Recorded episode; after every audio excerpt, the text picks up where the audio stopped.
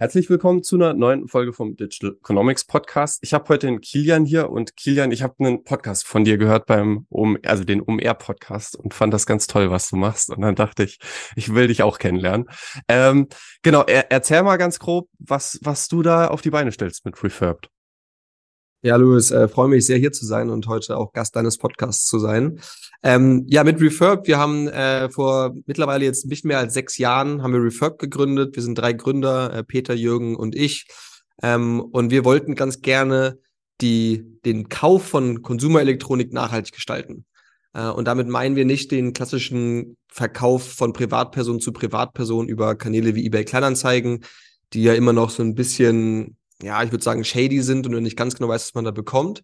Sondern wir wollten wirklich eine, ein Produkt schaffen, was einem, das den Konsumenten Sicherheit gibt, was es uns erlaubt, vertrauenswürdig einzukaufen, aber gleichzeitig etwas Gutes für die Umwelt zu tun. Und äh, dabei sind wir auf Refurbished-Produkte gekommen. Also Produkte, die waren mal gebraucht, oftmals von großen Firmen. Ähm, jetzt einfach nur um theoretische Beispiele zu nennen, ob es nun eine deutsche Bank ist, ob es eine Lufthansa ist oder ob es äh, ein, ähm, ein Fresenius ist, die haben Firmenlaptops, Firmenhandys genutzt und dann tauschen die die aus und diese zum Beispiel ein, zwei Jahre alten Modelle werden dann wieder vollständig erneuert und ähm, dann werden die über unsere Plattform an Konsumenten verkauft. Und dafür werden Marktplatzplattformen gebietet. Das heißt, wir connecten den Konsument und die Konsumentin mit den professionellen Refurbishern. Äh, und der Vorteil davon ist, dass die Leute bis zu 40 Prozent Geld sparen gegenüber einem neuen Produkt äh, sie kriegen eine Garantie von mindestens einem Jahr, also Sicherheit. Und sie tun natürlich etwas Gutes für die Umwelt, weil sie CO2-Emissionen und Elektroschrott massiv einsparen. Und das war quasi damals vor sechs Jahren die, die Grundidee. Äh, seitdem hat sich natürlich auch noch vieles weiterentwickelt. Wir sind nicht mehr nur im Handy- oder Laptop-Geschäft tätig, sondern auch ein bisschen ausgebreitet. Aber vielleicht reden wir nachher eh noch darüber ein bisschen ausführlicher. Ähm, aber das wäre die grobe Zusammenfassung, ähm, was wir seit sechs Jahren machen. Aber sind mittlerweile in 13 Ländern aktiv in ganz Europa.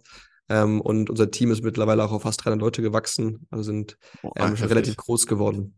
Ihr seid auch auf dem Weg zum Unicorn, äh, habe ich heute gelesen bei LinkedIn. ist das richtig?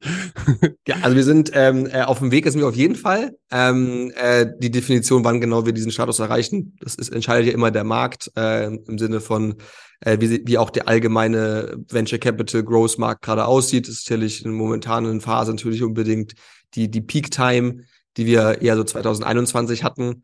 Ähm, aber wenn wir den Unternehmenswachstum die letzten Jahre ansehen, dann äh, wachsen wir oder vergrößern uns ähm, deutlich jedes Jahr und dementsprechend bewegen wir uns sicherlich auch in die Richtung, dass wir irgendwann äh, unter die Unicorns kommen können, auch wenn sicherlich das jetzt nicht unbedingt für uns der, der Grund ist, warum wir das betreiben.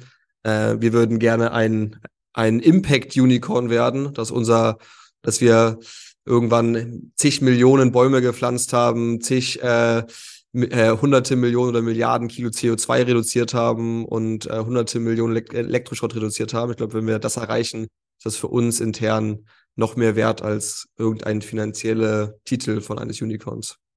Ja, vor, vor allem, was so spannend ist, ich finde, also ich würde sagen, im Moment entstehen halt richtig viele Greenwashing-Unternehmen. Also ganz viel komisches Zeug, wo man irgendwie sagen kann, naja gut, es ist nicht wirklich grün, aber was ihr macht, ist halt wirklich 100 Prozent äh, sauber. Also ich meine, Ressourcen, die quasi schon da sind, wieder zu verwenden und, und äh, ja, Produkte quasi einfach nochmal auf, auf Vordermann zu bringen, ist halt einfach eine sinnvolle, gute Idee. Also ich habe einen Kumpel, ich fand das ganz faszinierend, der, der hat äh, mir vor ein paar Tagen gesagt, dass er nur noch gebrauchte Sachen kauft, also sowohl Kleider als auch Technik, dass das für den quasi, also ich meine, geht natürlich nicht mit allem, geht jetzt nicht mit Lebensmitteln oder was auch immer, aber ähm, ist, ist super spannend, finde ich, dass, dass jemand, der sich wirklich Gedanken um Umweltschutz macht, für den ist es ja unausweichlich eigentlich, äh, solche Schritte zu gehen.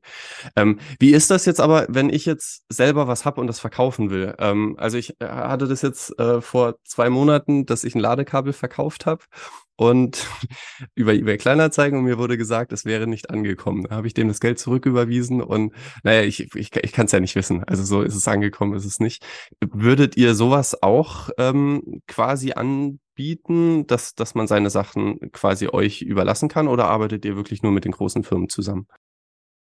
Also wir selber ähm, arbeiten also den Verkauf von Produkten bieten wir sowieso an. Davon, wie gesagt, der Großteil der Produkte kommt von großen Firmen. Ähm, wir bieten aber auch den Ankauf von Produkten an. Also was du gerade angesprochen hast, äh, wir machen es bisher noch nicht für Zubehörteile. Also bei uns kannst du jetzt noch keinen Adapter oder Ladekabel verkaufen. Aber du kannst zum Beispiel bei unserem Refurb Buyback, äh, so heißt das Programm bei uns, da kannst du schon dein altes Handy verkaufen, äh, zum Teil auch deine alten Tablets und Laptops. Das heißt, da bieten wir schon an, dass du professionell ähm, an, an uns beziehungsweise auch unsere Partner deine Altgeräte verkaufen kannst, damit wir auch wirklich den Kreislauf schließen. Ähm, weil bisher haben wir quasi die eine Seite des Kreislaufs bearbeitet, nämlich die Möglichkeit den Konsumenten und Konsumenten gegeben, dass man ein nachhaltiges Elektronikgerät kaufen kann. Aber meistens, wenn du ein neues oder auch refurbished Gerät kaufst, hast du ja irgendwie noch dein altes Gerät rumliegen.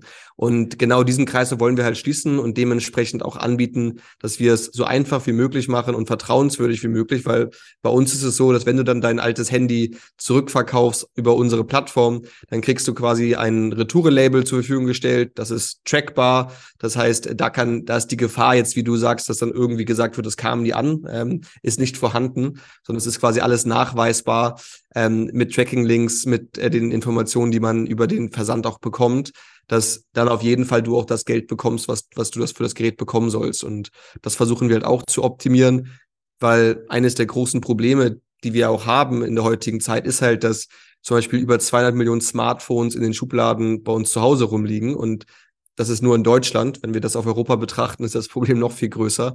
Und alle diese Geräte haben halt extrem wertvolle Ressourcen und deshalb müssen wir alle daran arbeiten, dass wir diese zurück in den Kreislauf bringen.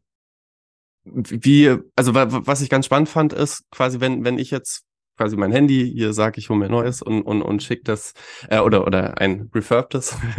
äh, wenn, wenn ich das jetzt da an eine Adresse schicke, das geht ja nicht direkt an euch. Also ähm, was ich gelernt habe aus dem OMR-Podcast ist, ihr seid quasi komplett eine Plattform und arbeitet dann mit Anbietern zusammen, die eben diesen kompletten Prozess machen. Ist das jemals ein Gedanke gewesen, zu sagen, okay, ihr habt ein eigenes Lager, ihr habt eigene Mitarbeiter, die das selber auch prüfen? Also äh, ganz ehrlich gesagt, ich hatte damals, bevor wir Refurb gegründet haben, habe ich für Amazon das ganze Refurbish-Programm für Europa aufgebaut. Das heißt, ich habe sozusagen den Markt sehr gut kennenlernen können. Welche Refurbisher gibt es im Markt? Wer konzentriert sich auf was? Ähm, warum macht Amazon das Marktplatzkonzept? Was ist gut an dem Business Cell Marktplatz versus selber ein Refurbisher zu sein?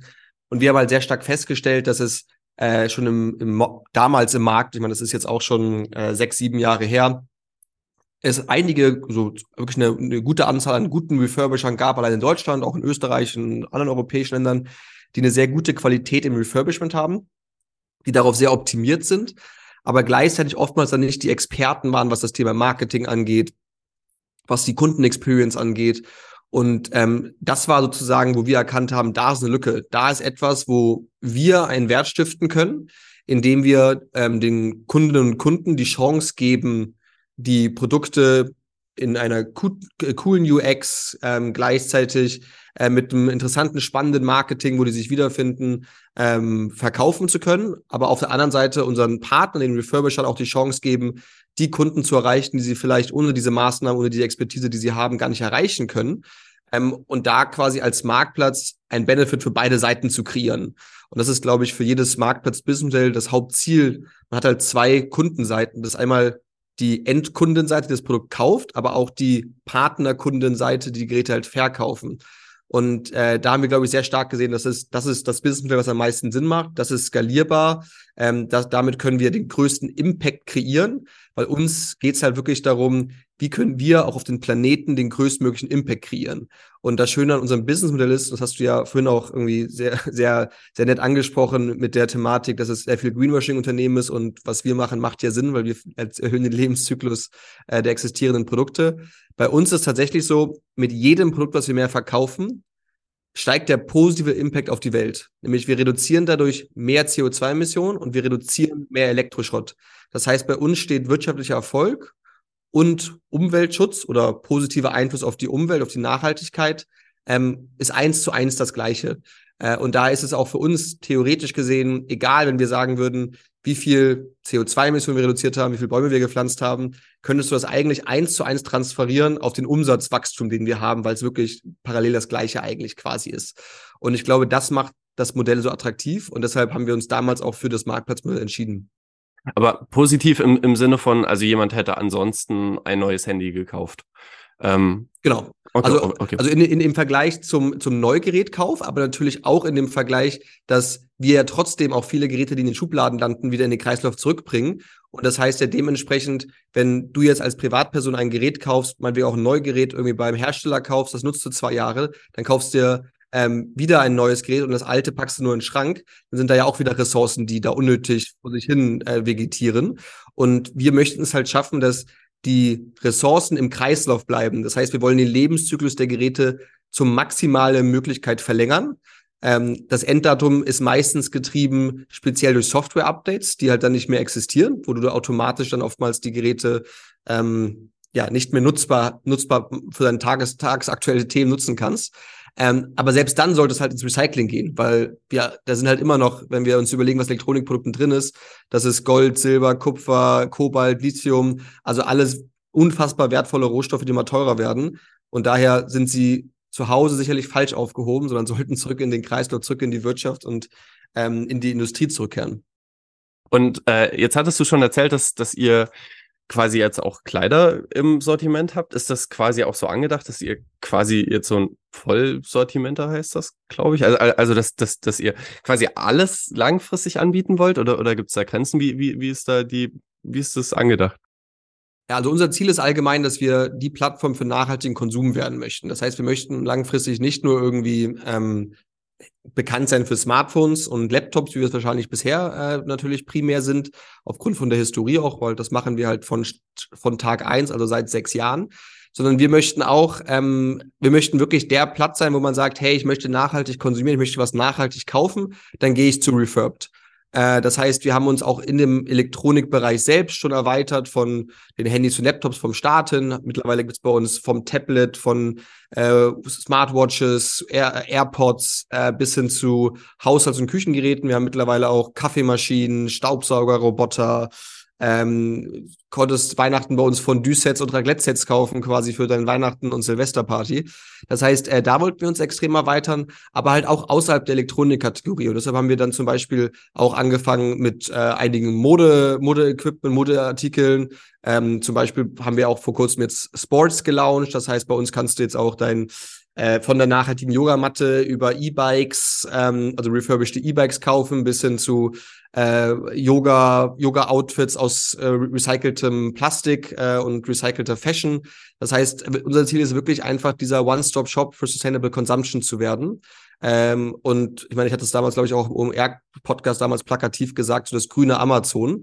Ähm, in die Richtung soll es halt gehen, weil wir haben halt einfach stark erkannt, dass es oftmals für den, für den Kunden und die Kunden sehr schwierig ist zu verstehen, wo kann ich denn wirklich glaubhaft nachhaltig einkaufen? Ähm, weil, wie du gesagt hast, natürlich auch viele Unternehmen alles, also mittlerweile ist ja alles nachhaltig, jeder ist nachhaltig. Und da wollen wir halt auch so ein bisschen als Gatekeeper für Nachhaltigkeit fungieren, um am Ende des Tages dem Kunden sicher zu geben, wenn du was bei uns, bei Refurb kaufst, dann ist es wirklich nachhaltig, dann leistest du wirklich einen Beitrag für eine bessere, bessere Welt in der Zukunft. Also ich, ich bin, ich bin ein bisschen, ich fühle mich ein bisschen schuldig. Ich kaufe gefühlt alles, was jetzt nicht Drogerie und Lebensmittel sind, kaufe ich aktuell bei Amazon ein. Äh, ich meine, okay, Technik kriege ich vom Arbeitgeber gestellt, aber ansonsten, ähm, weiß nicht, gestern Geschenke braucht. Äh, sowas kommt immer von Amazon. Also es wäre perspektivisch euer Ziel, dass das quasi auch quasi, wenn ich sage, mir ist das wichtig und, und ist mir auch wert, dafür Geld auszugeben, oder wobei es, es kann ja sogar günstiger sein als, als neu gekauft, ähm, dann äh, wäre das quasi langfristig auf jeden Fall der Ort, wo ich alles kaufen kann, was ich brauche, also außer Lebensmittel. Das, genau, das ist, das ist unsere Vision. Ne? Also in die Richtung möchten wir gehen. Es gibt natürlich jetzt auch noch nicht in allen Bereichen die perfekte nachhaltige Alternative. Ähm, das heißt, dementsprechend können wir jetzt auch nicht von heute auf morgen in jede Kategorie sofort launchen, sondern wir gucken natürlich auch, wo, wo gibt es nachhaltige Alternativen und vor allem, wie du ja auch richtig gesagt hast, was ist denn die wirklich beste nachhaltige Alternative? Ich glaube, das Ziel langfristig sollte sein, und das gilt für die gesamte Wirtschaft, ist nicht nur für uns, dass wir in der Lage sind, Nachhaltigkeit und, und einen attraktiven Preis zu kombinieren. Das große Problem ist ja allgemein in der heutigen Zeit immer noch, dass die meisten Produkte nachhaltig sind, sind auch sind teurer. Also vor allem auch im Lebensmittelbereich, wenn wir zum Beispiel das Thema betrachten, ähm, Bio, ähm, Fairtrade, kostet halt immer mehr Geld als die unnachhaltige Alternative oder die äh, nicht tierwohlkonforme Alternative oder wie auch immer. Und ich glaube, damit es halt auch zu langfristig ein Standardprodukt wird, die Normalität wird, muss halt irgendwie attraktiver Preis und Nachhaltigkeit kombiniert werden. Ähm, was wir mit Refurb schaffen und speziell auch mit der Herkunft, wo wir gestartet sind im Elektronikbereich, ist, dass wir halt einen günstigeren Preis mit Nachhaltigkeit konsumieren, Nachhaltigkeit kombinieren können. Und das hat uns halt am Anfang vor allem sehr stark ermöglicht, dass wir Kunden erreichen konnten, die wären gerne nachhaltig, können es sich aber vielleicht nicht leisten. Und das ist, glaube ich, immer noch in der heutigen Zeit oftmals ein Großteil der Gesellschaft, der eigentlich gerne nachhaltiger wäre, aber die Kosten das Problem sind. Und wenn wir in der Lage sind, sie vielleicht den Eintritt in Nachhaltigkeit zu geben, indem sie zum Beispiel bei uns ein refurbished Kaffeemaschine kaufen und da irgendwie 100 Euro sparen, dann können sie vielleicht auch diese 100 Euro nehmen und beim Einkauf bei einigen Artikeln zum Bio, zu Bioartikeln zugreifen, weil dann ist am Ende des Tages, am Ende des, das, das Portemonnaie wird nicht kleiner, sondern es bleibt eigentlich der gleiche Betrag wie vorher, weil man auf der einen Seite gespart hat. Und ich glaube, wenn wir immer mehr uns da ausweiten können, dann können wir unseren Einfluss auf den nachhaltigen Konsum in der gesamten Gesellschaft massiv steigern. Ey, finde ich extrem cool. Ich finde, diese ganze Klimaschutzdebatte ist oft sehr so in akademischen Kreisen geführt von Leuten, wo man einfach weiß, okay, die hatten in ihrem Leben nie irgendwie das Thema Geldsorgen irgendwie auf dem Tisch. So, da war einfach immer klar, also da war auch nie irgendwie Thema, kann ich überhaupt studieren, ist es finanzierbar für mich und so weiter. Diese Menschen sind sehr, sehr weit vorne oft beim Thema Klimaschutz und das finde ich so schade, weil das eigentlich ein Thema ist, wo ich denke, naja, es betrifft ja auch alle. Ähm, und an der Stelle ist es dann halt auch, ja, klar, ich glaube, ich glaube, die meisten veganen Produkte und so weiter sind halt einfach äh, zu teuer für den durchschnittlichen Geldbeutel. Aber wenn ich halt günstiger Geräte kaufen kann oder so, ähm, das ist genial. Ähm, jetzt, jetzt frage ich mich, ich habe äh, als, als kleines Kind ganz komische Sachen gemacht, weil ich wollte keine Zeitung austragen. Unter anderem äh, war ich einer der ersten Großverkäufer bei Kleiderkreisel, heute Vinted.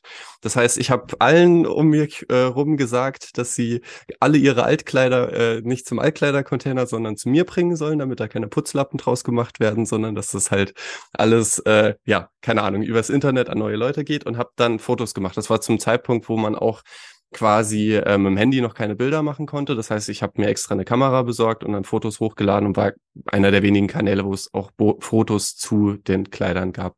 Und das hat eigentlich sehr, sehr schön funktioniert. Also das war tolles Geschäftsmodell, hat Spaß gemacht. Ich habe natürlich in dem Sinne kein Geld verdient, aber so als Jugendlicher, als Kind war es schon eine Menge. Jetzt frage ich mich, ähm, denkt ihr sowas auch an oder ist es euch äh, grundsätzlich immer wichtig, dass da so eine Art Filter ist? Also dass quasi eine Privatperson an eine Privatperson verkauft, birgt für euch vermutlich einfach immer das Risiko, dass nicht pünktlich versendet wird, dass es nicht zuverlässig ankommt und so weiter. Also ihr wollt eigentlich immer diesen äh, Filter zwischengeschaltet haben, dass jemand nochmal drüber guckt, riecht das komisch oder, oder ähnliches. Verstehe ich das richtig? Ähm, ja, also erstmal äh, spannend ich habe ich hab damals irgendwie in, in eher so in der Eventbranche gearbeitet, so Catering gemacht oder äh, so Künstler betreut, so, so hinter den Bühnen. Ähm, jeder hat, glaube ich, sein Ding gemacht. Äh, cool, wenn du damals schon als Kind äh, den, die Kreislaufwirtschaft quasi vorantreiben wolltest, dann bist du ja eigentlich noch mehr ein Pionier, als ich das dann irgendwie im späteren Leben erst wurde. Ähm, aber ja, für uns ist es, glaube ich, wirklich ganz wichtig, dass Qualität muss einfach stimmen. Und ähm, natürlich ist es deutlich schwieriger, Qualität sicherzustellen, wenn du Hunderttausende, Millionen Verkäufer hast, versus wenn du halt ein paar hundert hast, weil dann kannst du natürlich diese Barriere, was ist Qualität für dich, viel besser setzen können. Ähm, außerdem sehen wir natürlich auch für viele dieser Bereiche im, im äh, das, der, der Begriff heißt ja Peer-to-Peer, -Peer, also Konsument zu Konsumentenbereich am Ende des Tages, ist ja auch schon belegt mit sehr guten Anbietern, muss man ja auch sagen. Ich meine, ich glaube, wenn man sagen möchte, für mich passt es bei eBay Kleinanzeigen von einer Privatperson ein Handy zu kaufen, was einfach nur resettet wurde, ähm, dann wird man zu dem zu einem viel günstigeren Preis es nirgendwo bekommen als da, muss man auch muss man auch sagen. Ne? Ich glaube, dasselbe ist mit einem, wie gesagt, mit dem Vinted oder oder diesen allen anderen Anbietern, die das jetzt für für zum Beispiel für Textilien auch machen. Ähm, das, das ist, glaube ich, für, wenn man sagt, man möchte immer den günstigsten Preis haben und ist dann auch bereit, die Downside zu akzeptieren, dass es da vielleicht keine Garantie drauf gibt, dass, wenn das Handy nach drei Wochen kaputt ist, hat man Pech gehabt. Ähm, dafür wird es immer einen Markt geben, diese Zielgruppe wird es immer geben. Wir glauben aber halt, dass der Massenmarkt, also die Normalität in der Gesellschaft, halt eher etwas ist, wo man Vertrauensbildung oder Vertrauen bilden muss. Ähm, und ich glaube, das kann man halt auch nur glaubhaft machen, indem man wirklich ganz klar formuliert, ganz klar auch darstellt, dass es zum Beispiel einen Check gegeben hat, dass da eine äh, zertifizierte Partner am Ende des Tages die sind, die verkaufen dürfen, weil bei uns darf auch nicht jeder einfach verkaufen. Also jeder, der bei uns ein Produkt verkaufen möchte oder ein Verkäuferkonto sozusagen eröffnen möchte als, als, als Unternehmen, der wird von uns verifiziert. Wir verlangen von denen Unternehmensinformationen, wir verlangen von denen äh, herauszufinden, wo sie ihre Ware sourcen, welche ähm, äh, Software sie nutzen, zum Beispiel für Datenlöschung beim Elektronikbereich ganz relevant, auch für die Daten, äh, für die DSGVO zum Beispiel, Datenschutzregularien, weil wir halt sicherstellen möchten, dass wir nur die besten Partner haben, damit am Ende des Tages ähm, der Konsument und die Konsumentin ein Produkt bekommen, was die Erwartung nicht nur erfüllt, sondern übertrifft und damit zufrieden sind. Und das Outcome, was wir da halt sehen, ist, dass die Kundinnen und Kunden uns weiterempfehlen. Also unser größter Wachstumskanal an neuen Kunden sind Referrals. Ähm, und das ist halt nur zu realisieren, indem wir eine gute Erfahrung kreieren. Und das können wir halt nur schaffen, indem ähm, wir die, die bestmöglichen Partner haben. Und in der Verifikation ist das einfach nicht auf den individuellen Endkonsumenten äh, im Kauf möglich. Wie gesagt, den Ankauf von Endkonsumenten machen wir eh. Also dann, du als Privatperson kannst dein Gerät an uns verkaufen. Wir erlauben aber keinen Privatkunden ihre Geräte quasi als Plattform ähm, über unsere Website an andere Kunden zu verkaufen. Und wir sind ein klassisches B2, B2C Businessmodell sozusagen als Marktplatz. Ja, macht ja an und für sich auch Sinn. Ich meine, Leute sind ganz schnell schlecht gelaunt, wenn die Sachen nicht pünktlich kommen und das passiert einfach, wenn es Privatpersonen machen. Ja, ich meine, die anderen haben es auch geschafft. Also ich, ich glaube, Vinted ist von der äh, von der Größe des Unternehmens und auch von äh, der wirtschaftlichen Power, die sie haben, sicherlich ein, ein großer Erfolgsfaktor. Deshalb, ich glaube, äh, jede Nische findet einen Markt oder jede, oder ist ja keine Nische mehr, aber jeder Bereich findet seinen Markt. Ähm, wir persönlich glauben halt, dass wirklich der, der größte Markt und vor allem aber auch der Markt von der, von der Thematik der Normalität, weil, wie erwähnt, unser Ziel ist, dass wir den größtmöglichen Impact für den Planeten auch haben. Das ist auch unser internes, unsere interne Mission, dass wir, wir sind mission-driven, wir wollen Impact kreieren. Und das können wir halt eigentlich nur erreichen, indem irgendwann man sagt, ähm, ja, ich habe ich hab ein Refurbish gekauft. Hast du dir so ein Neugerät gekauft oder warum hast du was anderes gekauft? Weil der Refurbish-Kauf ist Normalität und nicht mehr der Kauf von Gebrauch oder von Neuware. Jetzt hast du gemeint, also ihr, ihr stellt auf jeden Fall 100% sicher, dass die Leute beim Onboarding, also eure Partner beim Onboarding ordentlich verifiziert werden, dass da alles sauber ist. Ihr macht dann vermutlich auch regelmäßige Audits und, und guckt euch an, werden die Geräte ordnungsgemäß äh, ja, gewartet, gelöscht, äh, also Daten gelöscht und so weiter. Macht ihr auch Audits, also legt ihr auch Wert quasi im Kontext von Arbeitsbedingungen, weil ich meine, natürlich ist euer Fokus erstmal, ihr wollt eine grüne Plattform sein. Trotzdem ist das ja auch einer der Haupt äh, äh, Kritikpunkte, was Amazon angeht, dass das halt einfach in Logistiklagern äh, ja, das wohl alles nicht so schön sein soll. Genau, also glaube ich, ganz wichtige Punkte, die du ansprichst. Ähm, äh, jetzt irgendwie als Zeitanekdote, ich, ich habe sehr bei Amazon gearbeitet, ich war auch selbst mal im Lager, ohne jetzt irgendwie Amazon verteidigen zu wollen, aber so, also ganz so schlimm, zumindest in Deutschland, wo in den Lagern, wo ich war, war es jetzt nicht, wie man das in der Presse hört. Ich glaube, viele der Pressebeispiele sind da auch aus den USA, wo, wo es vielleicht anders abläuft, kann ich nicht beurteilen. Ähm, aber natürlich ist es für uns auch wichtig, dass nicht nur unsere refurbed äh, und Kollegen äh, gute Arbeitsbedingungen haben und gerne zur Arbeit gehen, sondern auch bei unseren Partnern. Ich glaube, da ganz wichtig ist halt, wir arbeiten nur mit Partnern zusammen, die in Europa ansässig sind. Ähm, da gibt es natürlich allein schon von den europäischen Arbeitsrechtsbedingungen extrem hohe Standards. Das heißt, ähm, wir haben jetzt keine Partner, die irgendwo in Asien sitzen äh, oder irgendwie anderen Bereichen, wo die Arbeitsbedingungen wahrscheinlich eher viel fragwürdiger sind, sondern ähm, da haben wir schon mal automatisch ein relativ hohes Qualitätsagenda äh, quasi, die wir erreicht haben. Ich glaube, auch ganz spannend ist, wenn man sich die Refurbish-Industrie genauer betrachtet, ähm, diese die Refurbish-Industrie an sich bietet auch oftmals sehr viele Arbeitsplätze für Leute mit Beeinträchtigung. Also das heißt, ähm, es gibt zum Beispiel Partner von uns, die haben mindestens 50 Prozent ihrer Kolleginnen und Kollegen ähm, haben zum Beispiel eine körperliche Behinderung oder auch eine geistige Behinderung, ähm, aber bieten diesen Menschen auch die Chance, äh, einen, einen coolen Job zu haben, was, was zu machen, was, glaube ich, auch eine, ein, ein super wichtiger und cooler Faktor ist und wo wir auch sehr stolz drauf sind, dass wir da auch Partner haben, die sich darauf spezialisieren, die oftmals dann auch gemeinnützige GmbHs zum Beispiel in Deutschland sind. Die AfB-Gruppe ist ein, ein sehr bekanntes Beispiel dafür, ähm, äh, mit denen wir sehr eng zusammenarbeiten, auch gemeinsam. Und darauf achten wir auf jeden Fall. Ähm, wir machen auch Audits, das heißt, sowohl besuchen wir die Partner vor Ort, wir machen aber auch, was die Qualität der Produkte angeht, zum Beispiel Mystery Shoppings, das heißt, wir kaufen Geräte von allen unseren Partnern, lassen die über äh, eine unabhängige Drittparty, quasi Reparaturbetrieb, die die Geräte komplett schraubt, jedes einzelne Ersatzteil überprüft und verifiziert, äh, um sicherzustellen, dass die Qualität der Produkte gut sind.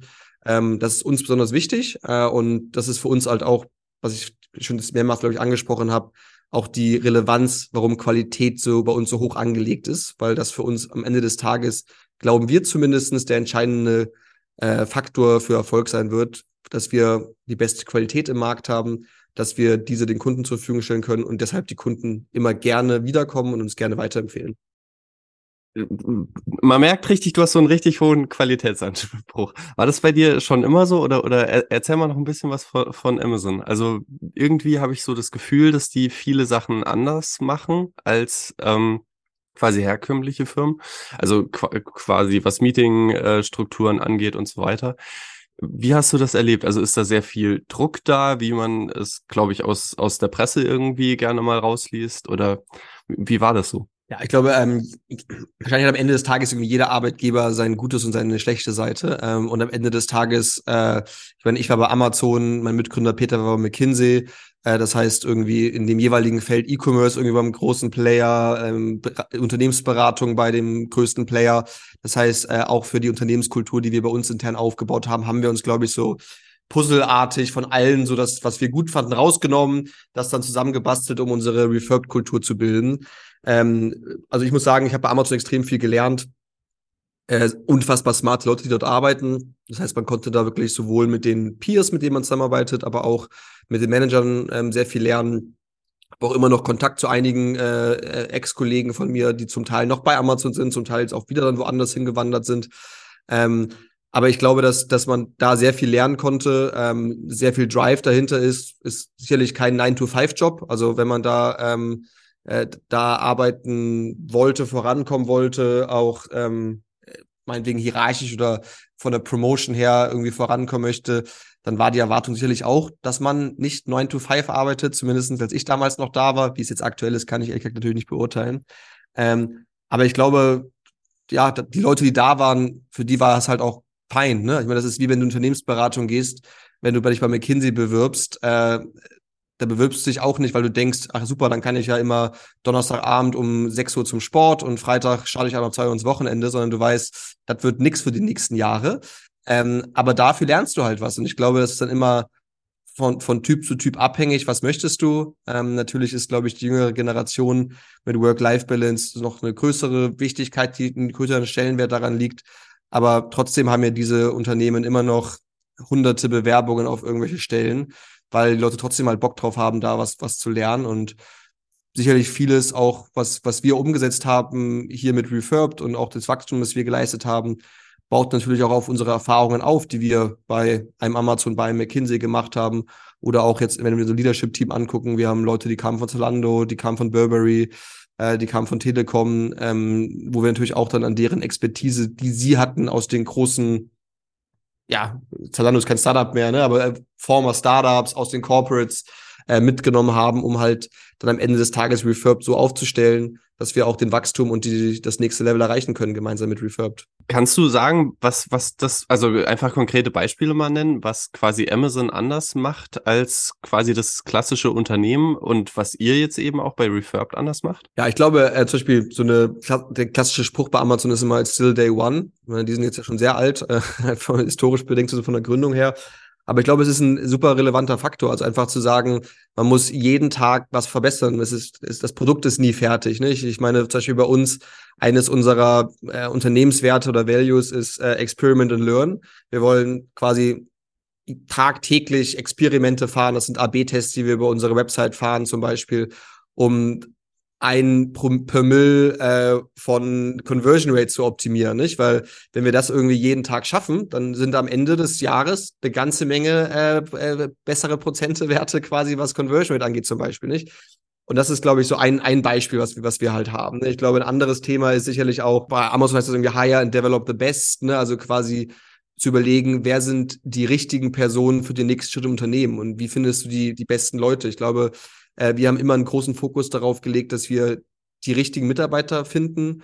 Äh, ich glaube, wir haben eine, eine sehr coole Unternehmenskultur. Sicherlich bin ich da auch zum Teil gebiased, aber zumindest ist das, was auch unser Team irgendwie immer, immer mit uns schert, dass sie äh, es super geil finden, bei uns zu arbeiten und gemeinsam mit uns Refurb voranzubringen. Sicherlich haben wir auch einen Vorteil, dass wir durch Unternehmen haben, was einen Impact kreiert. Also sicherlich auch natürlich für die Attraktivität als, als Employer-Branding-Perspektive sehr, sehr vorteilhaft.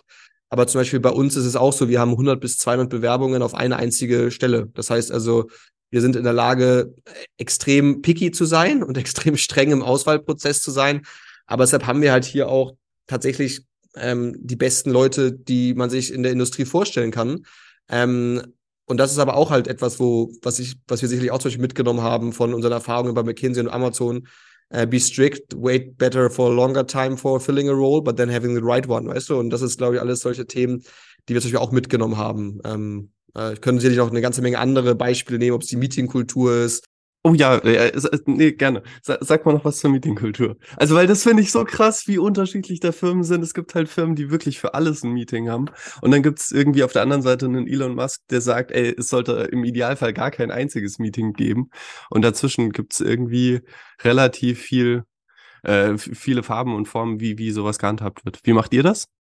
Ja, genau. Zum Beispiel bei Amazon, da, da gibt es die sogenannten One-Pager oder Six-Pager. Das sind die berühmten Bezeichnungen. Dass wenn man halt irgendwie eine Idee vorstellt, ähm, dann schreibt man quasi ein Paper, irgendwie eine Seite oder sechs Seiten, je nachdem, wie aufwendig das Projekt ist oder auch der Zyklus ist, es stattfindet, ähm, um es halt dann der, der Runde des Meetings kurz vorzustellen. Dann wird es irgendwie kurz äh, gemeinsam gelesen, danach wird über, darüber diskutiert. Ähm, und das machen wir zum Beispiel auch bei größeren Projekten, dass wir auch quasi dann, kann das, wird das vorgestellt halt als ähm, irgendwie Big Bet oder als, als, als große Idee, die wir quasi irgendwie mal pitchen wollen, was man irgendwie gerne mal als nächstes vielleicht als neues Programm, Projekt, äh, Produktsortiment, was auch immer da irgendwie erweitern möchte.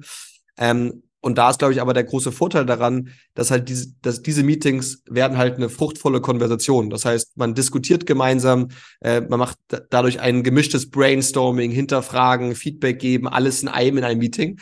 Und man nutzt halt vor allem einfach dieses massive Brainpower, die man halt diesem Raum hat, weil wenn man sich überlegt, wenn wir zum Beispiel unser Company Leadership Meeting haben, wo wir zu elf drin sitzen mit äh, ja, former Directors, VPs von einem Zalando, von einem Burberry, von wo auch immer her, ähm, und dann ist es irgendwie, man erzählt, ja, aktuell sind unsere Zahlen so. Und ähm, wir, nächste Woche planen wir dieses Meeting zu halten. Dann äh, verschwendet man eigentlich die Qualität und die Experience dieser Leute von der Stunde, sondern man sollte halt die Brainpower nutzen und gemeinsam an Sachen arbeiten, Sachen zu verbessern, Ideen reinzubringen. Und ich glaube, das ist zum Beispiel etwas, was in vielen Unternehmen immer noch schlecht läuft, weil es halt immer nur diese Info, Info-Sharing-Only-Meetings sind. Und ich glaube, man sollte Meetings explizit dafür nutzen, um nicht Informationen nur zu scheren, sondern gemeinsam an Ideen, Themen, Problemen, Challenges zu arbeiten und gemeinsam zu diskutieren und das Infosharing eher minimalistisch betrachten, im Sinne von schriftlich zum Beispiel irgendwas zu teilen, vielleicht ein Stand-up zu machen, wo man das irgendwie mit der ganzen Firma teilt. Wir haben zum Beispiel immer ein Monday Stand-up, wo wir mit der ganzen Firma für eine Viertelstunde zusammensitzen und die wichtigsten Informationen teilen, auch der jeweiligen Departments ähm, um das zu optimieren und halt nicht Meetings zu machen, um Meetings zu machen, sondern ein Meeting zu machen, um zum Beispiel ein Problem zu lösen, um eine neue Idee zu äh, verifizieren und zu realisieren. Das ist quasi unsere Idee dahinter. Und das mit den Papers läuft dann so, dass dass quasi, wenn du jetzt dieses Meeting vorbereitest, äh, holst du dir ein Blatt Papier und schreibst dann auf, äh, oder kein Blatt Papier, halt digital, aber, aber du schreibst dann quasi genau auf, was brauchst du von den Leuten, die in diesem Meeting drin sind. Überlegst dir genau, welche Leute sind wirklich essentiell für das Meeting, also wer, also wessen Input brauchst du da? Und dann ist das quasi aufbereitet, quasi das ganze Thema ist quasi schon schriftlich vorbereitet, inklusive, wo brauchst du von wem welchen Input. Ja, also meistens ist es sowas wie, kommt drauf an, ob es jetzt ein Department-Thema ist. Nicht? Also wenn ich jetzt meinetwegen im Kundenservice sage, irgendwie für einen Kundenservice brauche ich ein neues Tool, dann wird es wahrscheinlich erstmal im Kundenservice-Leadership äh, sozusagen zuerst gepitcht. Wenn es jetzt irgendwie ist wie ähm, wir wollen, wir wollen jetzt morgen oder damals vielleicht, wir wollten Sports anbieten. Wir wollen jetzt gerne Refurbished Sport machen. Das heißt, wir hätten gerne auch, äh, würden gerne E-Bikes verkaufen, refurbished E-Bikes. Das wäre doch auch eine geile Erweiterung dann würde es zum Beispiel wahrscheinlich eher im Camp Leadership Meeting, also quasi im Leadership Meeting der Firma, äh, abgedeckt werden. Das heißt, ich schreibe irgendwie ein Paper, schreibe rein, warum macht das Sinn, was ist die Marketgröße, äh, haben wir vielleicht schon irgendwelche kleinen Tests gemacht, um Kunden zu fragen, gibt es irgendwelche externen Service, auf die wir die Datengrundlage machen, weil wir sehr datengetrieben sind. Also das heißt, wir arbeiten sehr, sehr stark mit Daten, um nicht nur Bauchgefühl äh, zu nutzen, sondern wirklich eigentlich am Ende des Tages auch ähm, die Daten, die es verifizieren, was unsere, unsere Hypothesen, unsere Annahmen sind. Ähm, und dann würde ich quasi aufschreiben, was es bedeuten würde, ähm, was brauche ich für Ressourcen, kann ich das selber als MVP, als Test irgendwie ausmachen oder brauche ich große Tech- und, äh, und, und Product-Ressourcen, weil es dann natürlich am Ende des Tages immer eine Priorisierung in der Firma ist. Äh, Kapazitäten sind immer begrenzt, wahrscheinlich in jeder Abteilung in irgendeiner Art und Weise.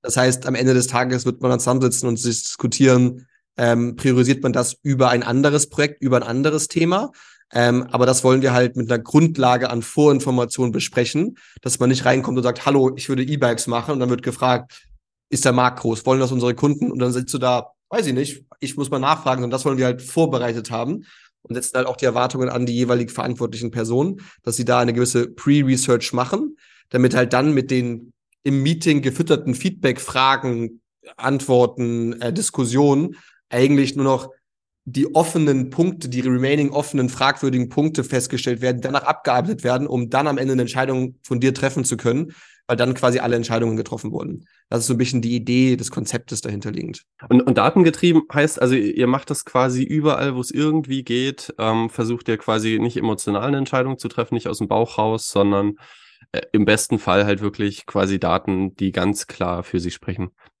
Also, also ich habe ein konkretes Beispiel im Kopf. Ich hatte bei meiner letzten Firma, hatten wir ein paar Meetings mit äh, Amazon Web Services und nach jedem Meeting, was wir hatten, haben wir, äh, hat jeder, der an dem Meeting teilgenommen hat, äh, ein Formular bekommen.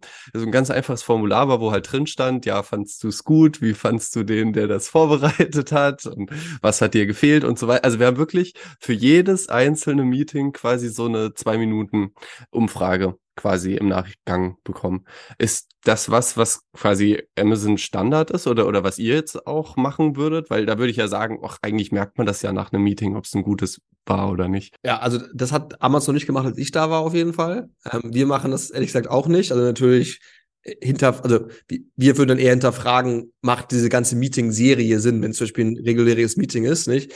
Ähm, aber wir, wir, also was ich meine mit Daten verifiziert arbeiten, ist eher halt, dass wir unsere Entscheidungen auf Daten ver verifizieren. Und ähm, eines unserer weiteren Unternehmenswerte ist zum Beispiel Fact-Based All the Way. Also dass wir halt äh, auf, auf, auf Fakten, auf Daten Entscheidungen treffen möchten. Und das bezieht sich halt als Beispiel jetzt ähm, darum, dass wir sagen, wir müssten halt irgendwie wissen, lass uns AB-Tests machen wenn wir jetzt irgendwie sagen, der Kaufbutton soll jetzt irgendwie rosa werden, würden wir der Hälfte der Kunden bei uns den rosa Button äh, den anderen unseren aktuellen Button und gucken, kaufen mehr Leute, wenn der rosa Button da ist. Und wenn das Ergebnis also signifikant positiv ist, würden wir die Farbe wechseln. Wenn nicht, dann bleiben wir halt bei der Farbe. Aber das wären zum Beispiel die Grundlagen, um halt dann wirklich auch in kleineren Testvarianten die Daten zu generieren, um dann größere Entscheidungen zu treffen. Aber wir würden jetzt nicht sagen, da kommt jemand rein und sagt, hey, äh, E-Bikes finde ich eine coole Idee, sagen wir alle, ja, super, lass uns das machen, ohne halt vorher zu wissen, ist ein Markt da, sind, wollen die Kunden das, ist es für Kunden verständlich, dass es bei uns kaufbar ist.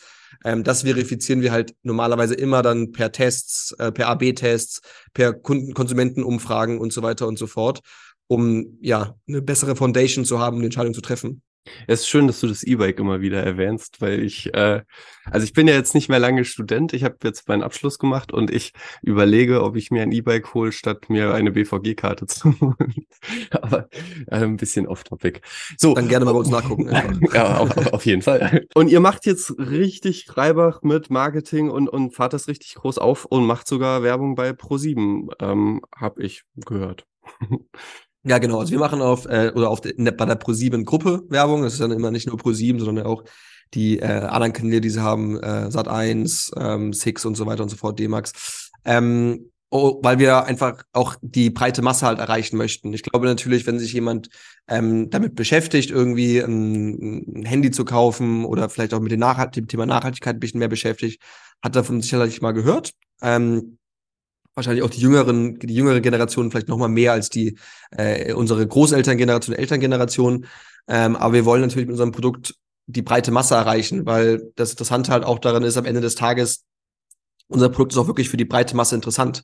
Oftmals hast du halt ja irgendwie ein Produkt, wo du ein Produkt Market Fit checkst und dann siehst du halt, ja, unsere Zielgruppe sind die, weiß nicht, Studenten zwischen 17 und 25 und ne, kein Erwachsener wird jemals kaufen, weil das ist halt nicht unsere Zielgruppe. Und wenn du unsere Zielgruppe anguckst und oder wir unsere oder wir auch unsere Zielgruppe analysieren, die wir haben, von uns bei uns kauft der Student seinen Laptop, um für die Uni äh, jetzt irgendwie PowerPoint-Präsentation zu basteln oder eine, eine Hausarbeit zu schreiben. Ähm, bei uns kauft die Familie, die sich sagt, ich habe hier irgendwie drei Kinder, davon sind jetzt zwei in der Schule und die brauchen halt irgendwie ein Handy, damit sie uns erreichen können, aber denen checke ich kein neues Handy, weil ähm, das geht ja eh nach drei Tagen, fällt's mal runter und gleichzeitig wollen wir irgendwie auch was Gutes für die Welt tun, weil die Jungen da bei uns, unserer Familie, die sollen ja auch in, äh, in, in 30 Jahren noch eine Welt vorfinden, wie wir sie gesehen haben. Ähm, das heißt, der kauft die Familie bei uns. Bei uns kauft dann aber auch die Großeltern, die sich vielleicht sagen, ich habe hier mein Handy für vier Jahre genutzt. Das war irgendwie das, weiß ich nicht, äh, iPhone 7 oder 8. Ähm, ich weiß, wie das funktioniert, das liegt schön in der Hand. Ich möchte gar kein neues haben. Ich will dasselbe nochmal haben. Das gibt's aber nicht neu mehr, dasselbe normal. Und das heißt, die, können aber das Refurbish bei uns kaufen. Ne? Das heißt also wirklich, wir haben die einzige Zielgruppe, die wir nicht erreichen können mit unseren Produkten, sind die, die immer das neueste Modell sofort haben wollen. Weil natürlich gibt es halt, wenn es jetzt gerade irgendwie das iPhone 14 gelauncht letztes Jahr im Herbst, äh, wenn das rauskommt, gibt es das halt nicht refurbished, sondern es ist halt immer, wir sind immer eins, zwei Generationen in der Menge der Produkte hinterher. Ähm, das heißt, das ist aber von den 88 Millionen äh, äh, Deutschen, äh, die es gibt, sind das dann wahrscheinlich ja nicht mal 8 Millionen, nicht mal 10 Prozent, aber die anderen 90 Prozent sind eigentlich unsere Zielgruppe und die können wir natürlich am besten durch Massenmedien erreichen und da ist natürlich TV der, der, ja, der, der, der Reichweit, reichweitenstärkste Kanal, ähm, um da tätig zu sein. Was sind abhängig, äh, äh, unabhängig davon die, die wichtigsten Marketingkanäle für euch? Ja, also der größte Referrals ähm, tatsächlich. Äh, ist jetzt die Frage, ob du das als Marketingkanal siehst, aber für uns ist es schon ein Marketingkanal. Ähm, äh, das ist der größte bei uns. Dann natürlich sehr stark Google Performance Marketing, Google Shopping. Ähm, wir machen auch durchaus eine Menge Social Media, das heißt, sind auf also Meta, also ob du nun Facebook, Instagram, ähm, YouTube machen wir, äh, wir sind auf TikTok, äh, also ne, weil wir halt alle Generationen abdecken müssen, äh, sind wir natürlich auch auf allen Plattformen, die alle Generationen abdecken. Ähm, aber das sind, also wir sind halt sehr stark online, würde ich sagen. TV ist dann äh, unser, unser offlinester Kanal sozusagen. Ähm, aber wir haben jetzt bisher noch keine Medienkampagnen gemacht über ähm, Litfaßsäulen oder irgendwie sowas, sondern da haben wir dann meistens halt eher, ehrlich gesagt, immer den Fokus auf, ähm, äh, auf TV dann zum Beispiel gelegt, um da die breite Masse zu erreichen. Jetzt äh, noch einen Gedanken, wenn, wenn jetzt wirklich nur die, die immer das neueste Produkt haben wollen, nicht bei euch kaufen und im Idealfall quasi jetzt die Gesellschaft so ein besseres Bewusstsein dafür bekommt, dass man Produkte gebraucht kaufen sollte, ist das dann insgesamt, dass die Wirtschaftsleistung schrumpft und dann irgendwann, also quasi gar keine neue, naja, es wird immer jemanden geben, der neue Produkte kaufen will, schätze ich mal. Oder also denke ich jetzt vielleicht zu sehr von mir her. Also, also man sieht da jetzt, äh, also man muss sich da keine Sorgen machen, dass jemand sagt, ich muss, ich muss auf jeden Fall das neue Gerät haben. Ja, also ich glaube, also sagen wir so, ähm, sehr wünschenswert. Ich glaube, äh, nicht nur gesprochen aus der Perspektive von Refurb oder aus meiner Perspektive als einer der Gründer, sondern ich glaube für den ganzen Planeten, wenn wir zu dem Problem kommen würden, dass zu viele Leute refurbished Produkte oder Produkte in der Kreislaufwirtschaft kaufen. Wenn wir zu dem Problem kommen, dann werden wir sehr gute Chancen haben, dass äh, der Klimawandel massiv zurückgegangen ist, dass äh, der Planet eine Chance hat, in der Art und Weise zu überleben, wie, wie er aktuell halt ist.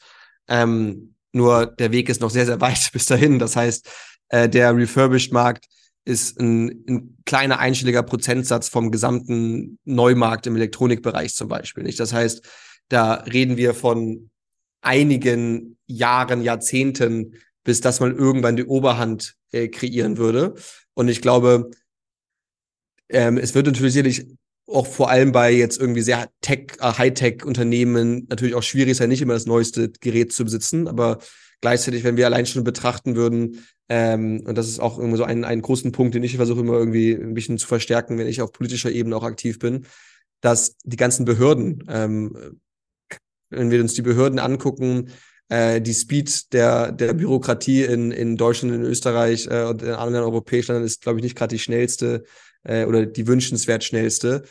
Ob da nun ein Laptop von oder ein PC von 2023 oder 2022 steht oder von 2020, wird nicht die Arbeitsleistung und die Geschwindigkeit des gesamten Systems verlangsamen, würde aber einen unvorstellbar riesigen Aspekt auf die Umwelt und die Nachhaltigkeit und am Ende des Tages auch für die Steuergelder, weil die sparen ja Geld, wenn sie refurbished kaufen, geben. Und da reden wir von Hunderttausenden zu Millionen Elektrogeräte. Ähm, und deshalb glaube ich, dass es da noch sehr, sehr viel Potenzial, oder, oder ich bin auch überzeugt, dass sehr viel Potenzial ist. Gott sei Dank von der europäischen Seite her entwickelt sich auch sehr viel in die Richtung, dass die Anforderungen sowohl an Unternehmen, aber auch an, äh, an, an, an, an Regierungen, an Behörden immer höher angesetzt werden, sich mehr damit zu beschäftigen, wie man Kreislaufwirtschaft fördern kann, wie man mehr ähm, Produkte in der Kreislaufwirtschaft, also zum Beispiel auch refurbished kauft, um halt da einen Beitrag auch auf der Le Le Seite zu leisten und dementsprechend die Nachhaltigkeitsreportings, KPIs auch mehr erfüllen zu können. Ah, das ist eigentlich sehr, sehr, sehr, sehr spannend, weil ganz oft der Staat irgendwie so oder, oder die Politik Ideen hat und Vorgaben macht und so weiter und irgendwie Datenschutz dann ein Thema ist und dann siehst du irgendwelche Seiten vom Staat, die nicht DSGVO-konform sind und dann wollen sie Barrierefreiheit. Also ich meine, ich kenne es jetzt aus dem Webdesign-Kontext, Barrierefreiheit auf Webseiten und dann, und dann äh, hat man da quasi einfach viele Auflagen, was ja auch gut und wichtig und richtig ist. Und dann sieht man staatliche Seiten, wo ich mir so denke, so, ey, dann gebt ihr doch auch das Geld dafür aus. Und an der Stelle halt auch mit, mit Technik. Also vermutlich ist das eine Individualentscheidung ne, von jedem Bürgeramt, von jedem Rathaus. Also die, die sind da schon frei, sich dafür zu entscheiden, Gebrauch zu kaufen. Oder? Also das ist nicht von oben vorgegeben. Also bisher ähm, nicht wirklich, genau. Also es, es, es, es, es gibt jetzt gerade gesetzliche Diskussionen, zum Beispiel, dass man sagt, jede Behörde muss zumindest ein Angebot, ein Angebot für refurbished Geräte mit anfordern, um dann irgendwie argumentieren, warum nehme ich das nicht an und warum kaufe ich neu. Das ist so ein bisschen in die Richtung, in die es gehen wird. Ähm, wir sehen aber auch sehr stark, dass halt immer mehr sowohl Behörden als auch Unternehmen auch proaktiv auf uns zugehen und fragen, ob sie über uns Geräte kaufen können. Weil wir ähm, kommen, wie gesagt, sehr stark aus dem Endkonsumenten-Business. Das heißt, dass die Privatperson bei uns Geräte kauft. Ähm, wir merken aber auch sehr stark, dass oftmals dann sogar die Privatpersonen, die bei uns ein Handy gekauft haben, Laptop gekauft haben, Tablet gekauft haben, zu ihrer Firma gehen, bei der sie arbeiten und sagen, sag mal, warum kaufen wir eigentlich immer neu? Es gibt doch auch diese Refurbished-Geräte, die wir kaufen können. Ähm, und daher sehen wir jetzt auch immer mehr Nachfrage, dass wir kontaktiert werden und gesagt wird, hey, wir bräuchten 500 Laptops, wir brauchen 200 Handys, ähm, oder wir haben 1000 Laptops hier rumstehen, die brauchen wir nicht mehr, wie, wie können wir die zurück in den Kreislauf bringen? Und deshalb haben wir jetzt auch letztes Jahr ein eigenes B2B-Team gelauncht, also quasi, was sich nur darauf konzentriert, gemeinsam mit großen Unternehmen, mit Behörden, mit ähm, kleinem Mittelstand, kleinem Mittelstand zu arbeiten, um denen halt auch die Chance zu geben, nachhaltig ihre IT-Infrastruktur einzukaufen, also sozusagen Green IT voranzutreiben.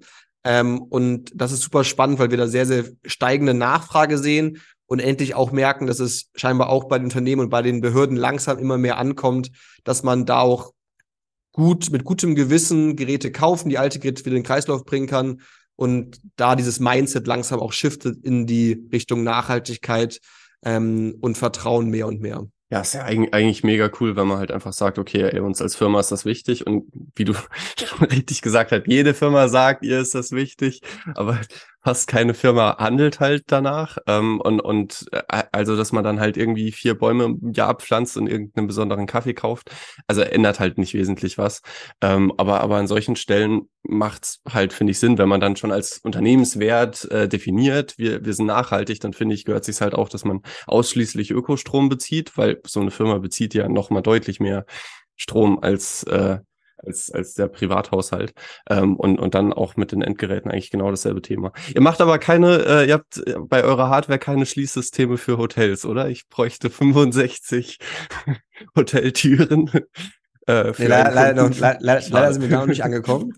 ähm, vielleicht irgendwann mal, aber bisher sind wir noch äh, auf, also primär auf die klassischen Konsumelektronikgerätschaften angesetzt äh, und versuchen da aktiv zu sein. Äh, aber wenn da zukünftig Bedarf ist, dann äh, könnten wir sicherlich auch mal schauen, inwieweit wir die, das Türschließsystem Markt, Industrie äh, refurbished und mehr kreislaufwirtschaftsdenkend äh, modernisieren können, vielleicht, um auch in die Richtung zu gehen. Ja, ich sehe da Potenzial. Also da müsst ihr natürlich mal eine Analyse machen, wie, wie groß die Nachfrage am Markt wirklich ist. Oder ob ich der Einzige bin. Ähm, genau, aber. Das würde ähm, bestimmt passieren. Ja, ja. ähm, ich bedanke mich sehr, dass du dir die Zeit genommen hast. Ich weiß, du bist äh, vermutlich super busy und hast tausend Termine jeden Tag. Ich meine, wir haben ja auch äh, ein paar Anläufe gebraucht, bis wir wirklich was gefunden haben, wo wir beide können. Von daher mega großes Dankeschön, dass du dir so viel Zeit genommen hast und die ganzen Fragen beantwortet hast. Und ich finde es unglaublich cool, was ihr da auf die Beine stellt. Ja, danke dir, Louis. Hat viel Spaß gemacht, hier mit dir zu sprechen und äh, hoffe dann auch, dass die Hörerinnen und Hörer auch Freude an der Episode haben.